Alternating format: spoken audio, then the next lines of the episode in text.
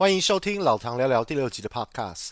最近比较没时间来录 Podcast，因为在澳洲，多数人都是十二月到一月中去度假。那慢慢的工作最近也开始忙了。今天是澳洲国庆日，是国定假日，所以才有时间再来录一集。在这全球疫情仍然险峻的情况，我们公司开始慢慢开始安排员工回去办公室上班的计划。那我们公司总部办公室有一千四百名员工，政府规定一次只能一半的员工进去，所以工作模式仍然会跟过去不一样。所有的员工会因为工作性质而被归类为三种工作形态的其中一种。包括依赖办公室、弹性办公室、随意办公室。那这个礼拜五，公司的人资部门会通知我是属于哪一种性质。那听我的上司说，我们可能是会被归类于随意办公室。那随意办公室英文叫做 Office Ad Hoc，也就是仍然主要是在家工作，但是一个月可以随意进办公室四天。那现在进办公室，我们现不再有固定的座位，都必须通过定位平台软体来预定工作桌，呃，跟车位。所以这新形态的工作真的又不一样了。那我也本人也是非常的期待，呃，因为我个人还是比较希望可以在家工作，感觉压力小蛮多的，那感觉也比较自由，然后就是想做什么就做什么，而且还可以边工作。边看股票，爽多了吧？而且还不用在意人与人之间的问题，也不介也不用介入办公室的那些狗屁。那今天要讲的是，最近又开始受到欧雪梨 OG 前辈的影响，开始注意更多美国的股市。呃，拜登上任后宣布要搞一个几乎两兆美元的纾困方案，也看到拜登上任第一天就签了这么多的计划案，而且也更主动来救美国的疫情，看起来真的还不错。那不少股票投资者也都在观望这个两兆的纾困方案通过，那股市肯定又要来个牛市了。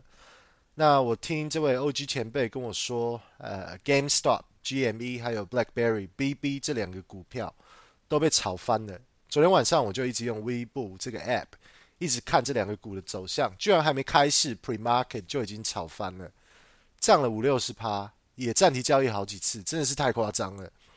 昨天大概半夜两点半去睡，然后睡前看到美国股市突然间瞬间大跌，我就去睡了。这真的是太神奇了！早市超级火，跑到一半居然大跌，然后起床后又看到反弹回来。GameStop 一度被炒到一百五十块，然后又跌回七十六块，真的体会到什么是华尔街之狼这个炒股的气氛。那个贪狼的欲望让人失去自我的感觉，突然联想起李奥纳多演的电影《华尔街之狼》。多少人为了利益贪婪而去炒股，炒到失去人性，变成一头牛？我自己知道自己不太适合这种 pump and dump，因为因为我真的是太菜，还太嫩。不过，呃，我还是听 OG 前辈的建议，觉得美国的股市真的可以考虑，像是这种，像是这些呃主动型啊，或者是被动型的 ETF。那主动型的话，包括 Catherine Woods 的 ARK 系列的 ETF。旗下有五只 ETF，那最近我呃还看到新闻说有一个他们要开一个新的 ETF 是跟太空科技有关的，而且买美国股票不用交易费，主要是呃汇差。本身自己没有非常深入的研究，也不知道用什么平台买美股是最好。那有人说 Stake，有人说。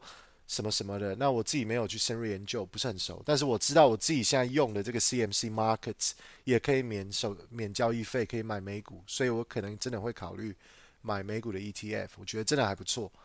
那目前最近在澳洲股市，呃，ASX 也是没什么问题。最近几个礼拜我的股票的表现没有非常的好，但是也没有到大赔。我现在手持九张股票，目前九有五张是赔钱的。但是我不想去动他们。过去发现呢，自己过度交易，交易越多越容易犯错，所以我的策略现在就是继续 hold 不动，不做更改，可能会加码赚钱的股票，主要是改变自己的策略。呃，要以更长远的眼光来投资股票，可能要以每个月啊，或是每个 quarter 来追踪自己持股的表现。股票有时候吼玩会玩到失去信心，因为持股亏钱也是没看到反弹。那我我。个人的建议是，如果公司的本质基本面都是好的话，那表现不好的应该是短期的，所以不一定要急着卖。那也要看个人的策略。那如果有看到更好的机会，可以考虑赔钱卖掉，然后赶快去买更有机会的股票。但时候有时候过度交易真的会让人后悔，所以还是要以更长远的眼光来投资。可能呃未来五年、十年啊，可以看到股价涨个两三倍也算不错。最主要是你为什么要投资这些股票，应该是你自己眼光的问题。短视尽力永远不是好事，建议还是要以长远的眼光做高品质的投资。嗯、呃，自己想想看，那个你在看这些 charts 这些路线图的时候，你看到哇，现在突然可能跌，但是你要知道这个跌的话，可能只是你一年里面的一小段的一个跌幅，所以是呃，如果眼光就是看得这么的短浅的话，你可能就会做出不对的决定，然后就会呃。造成恐慌，然后做这种赔钱的交易，所以是市场是不是非常好的？OK，那今天就讲到这，祝大家股票大涨。然后我最近居然发现我的 Spotify channel 有个来自于西班牙的听众，非常的惊讶，也非常的感谢。拜，下次聊喽。